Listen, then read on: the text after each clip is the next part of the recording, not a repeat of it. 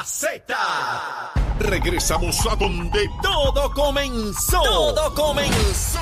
Este es el Día Nacional de la Salsa. Tercer domingo de marzo es el Día Nacional de la Salsa 2023. Somos la Z. WZMTFM 93.7 San Juan. ¡Que viva Puerto Rico! WZMTFM 93.3 Ponce. Ahí. WIOB 97.5 Mayagüez. Y en la aplicación La Música para el resto del mundo. Z93, rumbo al Día Nacional de la Salsa. El domingo 19 de marzo en el Estadio Irán Beaton. Llegó nuestro día.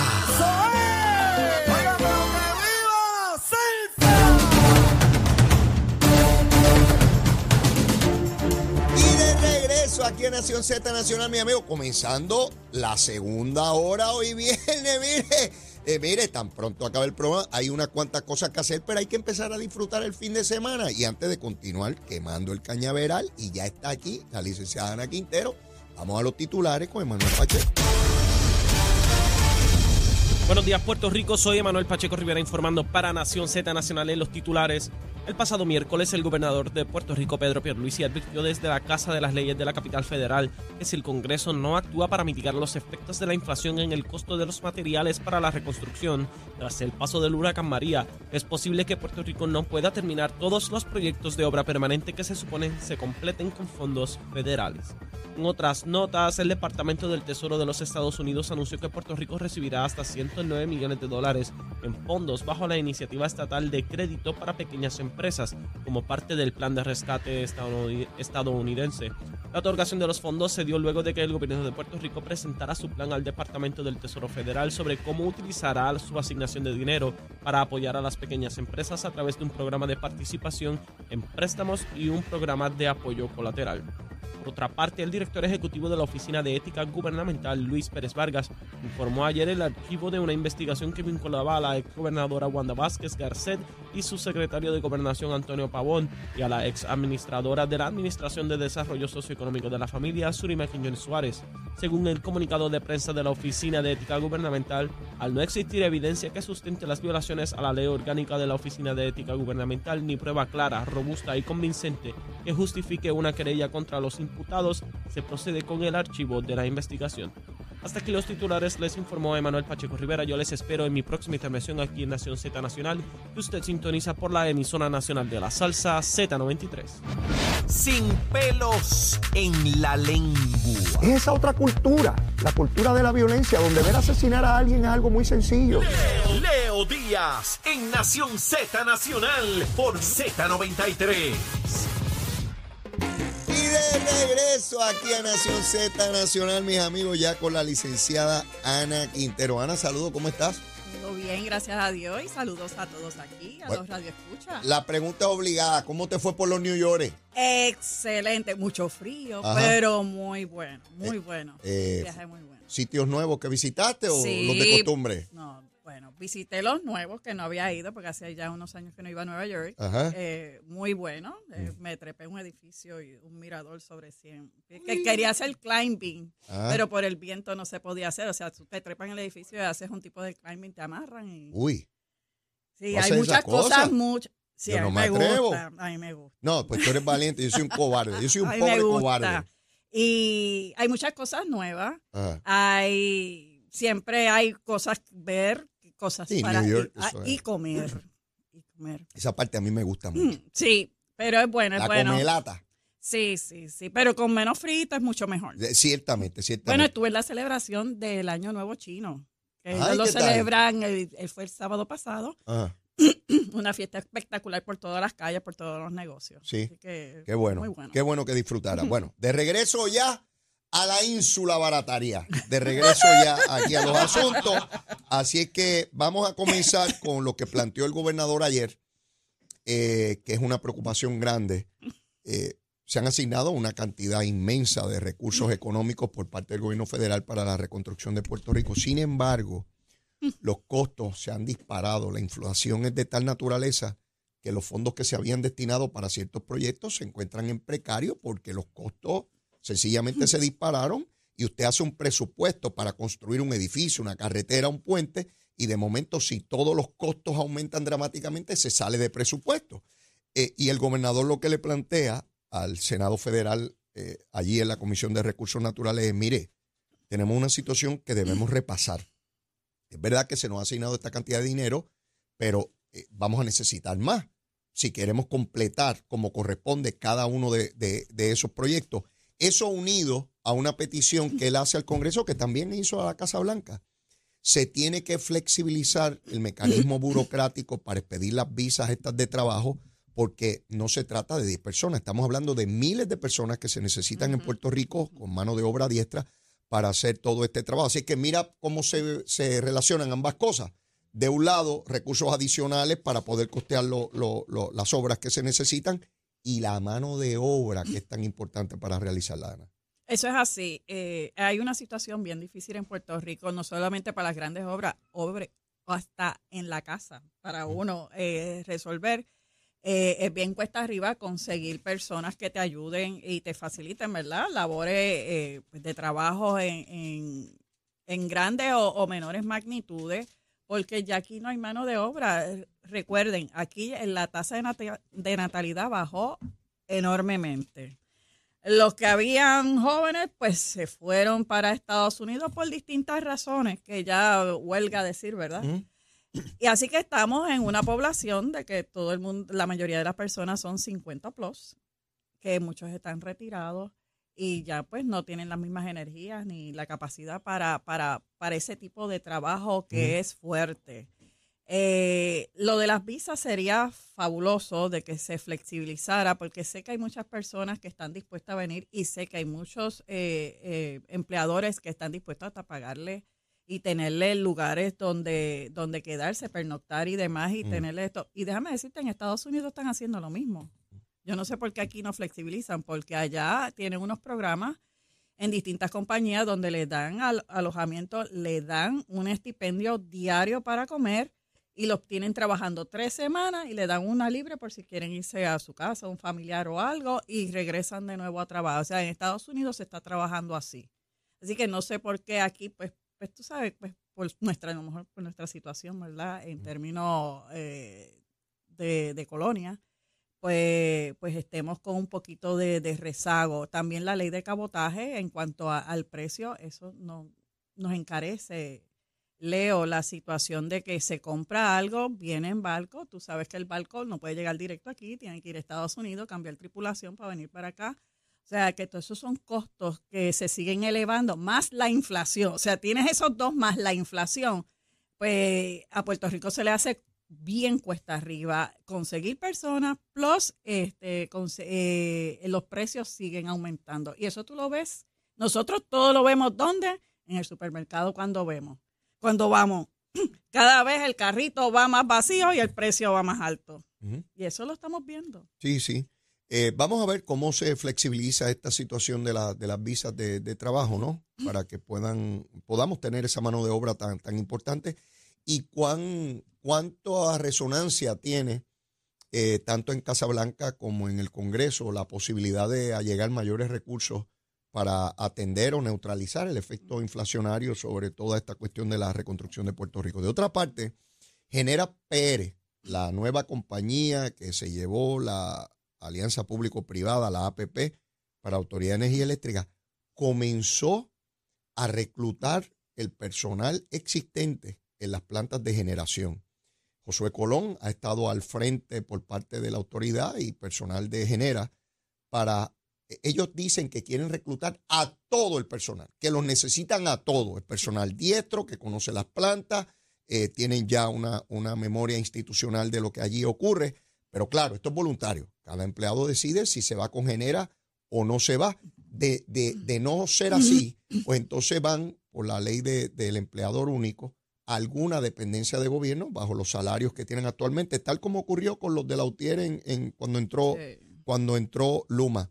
Pienso, Ana, que la entrada de esta compañía ha sido más suave a nivel público y de controversia que lo que fue Luma.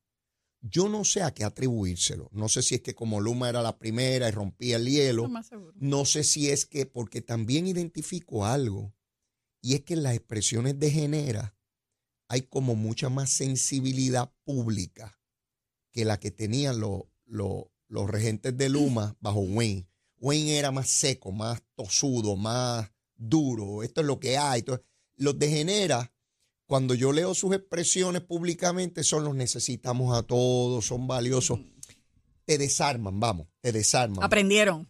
Yo, Aprendieron. Podría ser, podría ser. Yo vi eso, yo no, espérate, yo tengo que contratar entonces otras personas Ajá. para la cuestión de relaciones públicas, quién va a ser ahora la figura, tú sabes a quién contrataron, ¿verdad? Porque ya anunciaron, el señor Iván Baez. O sea, que ya ellos, ellos vienen con otra mentalidad, eh, se han rodeado más. Lo que puedo, lo que puedo entender es que aprendieron de lo que sucedió con Luma, han reclutado más puertorriqueños desde el inicio. ¿verdad? Eh, caras conocidas, cara que le da confianza al pueblo, han sensibilizado el discurso, pero están haciendo lo mismo porque los empleados, aunque no han hablado y son menos que Claro, los de, mucho eh, menos. de, de la, de Luma, eh, la situación de los empleados es que yo te acepto, te voy hasta pagar más en, muchas, en muchos casos, pero yo no puedo cumplir con la cuestión del retiro. Y eso es el punto de Aquiles de muchos empleados, si decidir ir o, o no ir.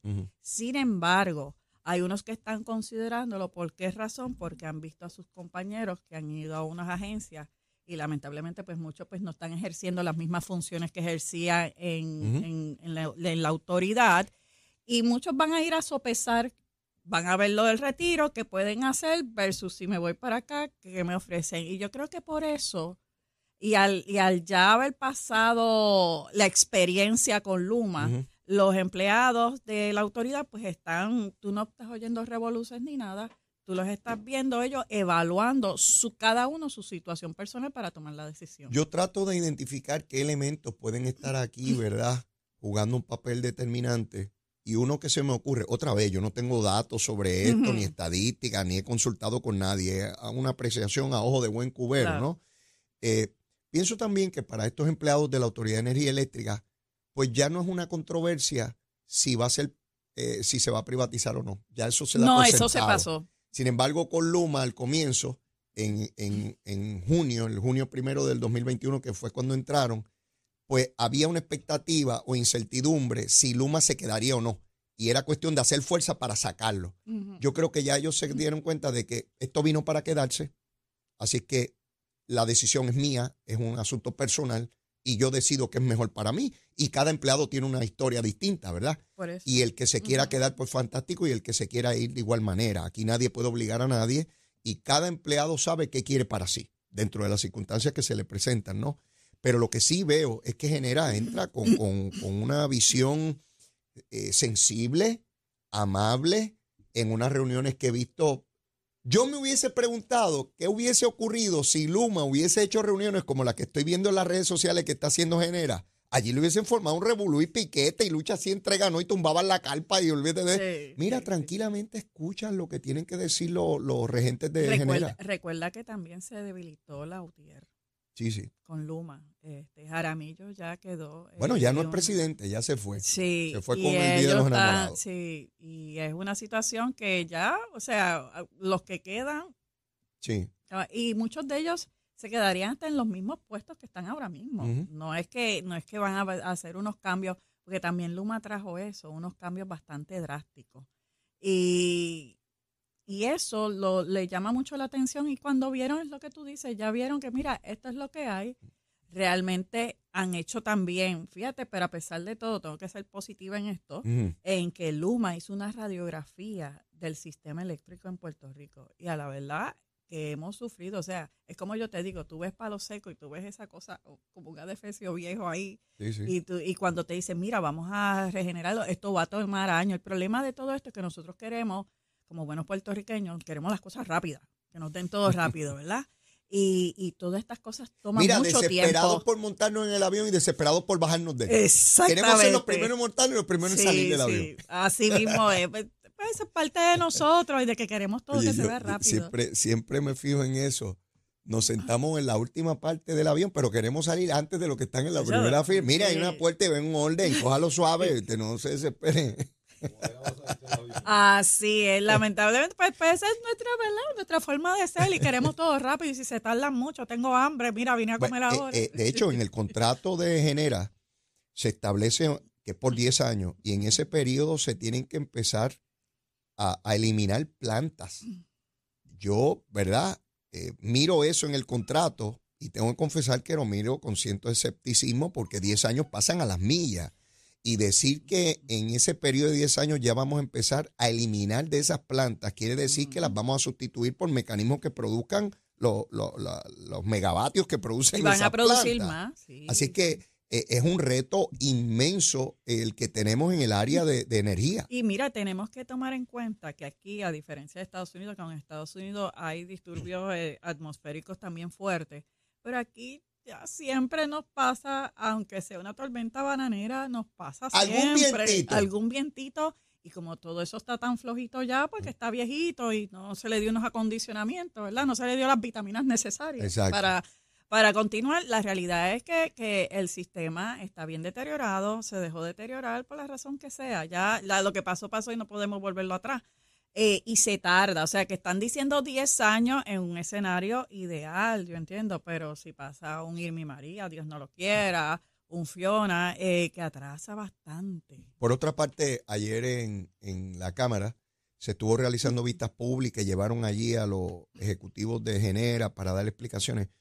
Yo soy un fiel creyente de ese elemento constitucional de la facultad investigativa que tiene la Asamblea Legislativa. Para mí es sumamente importante. El problema es cómo se ejerce, ¿verdad? Ya, ya eso es otra cosa. ¿Para qué se ejerce? ¿Qué, qué finalidad? Por supuesto que avalo el que la Asamblea Legislativa traiga a estos nuevos dirigentes. Estamos hablando de algo demasiado importante para nuestro pueblo, en nuestra vida y, y nuestro desarrollo económico y nuestra vida diaria. Eh, pero llegar al extremo de querer hacer política con cada expresión es lo que es absurdo. Eh, claro que yo quiero conocer a esas personas, claro que quiero conocer cuáles son sus planes, eh, que nos digan eh, cómo, cómo es ese contrato.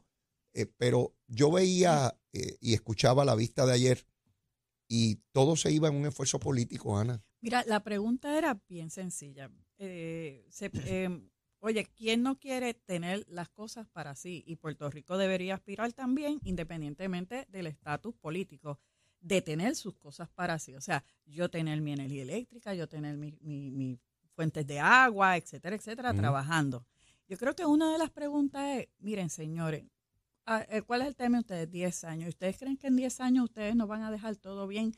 que podamos hacer una transición con el pueblo de Puerto Rico? Yo creo que esa es la pregunta más que debe hacer la, la legislatura, porque tanto que están estos partidos y estas personas nacionalistas y esto gritando, y, ah, que son malos. No, no, no, no, no, porque tú estás robándole tiempo a ellos, tiempo que tú necesitas para tu finalidad.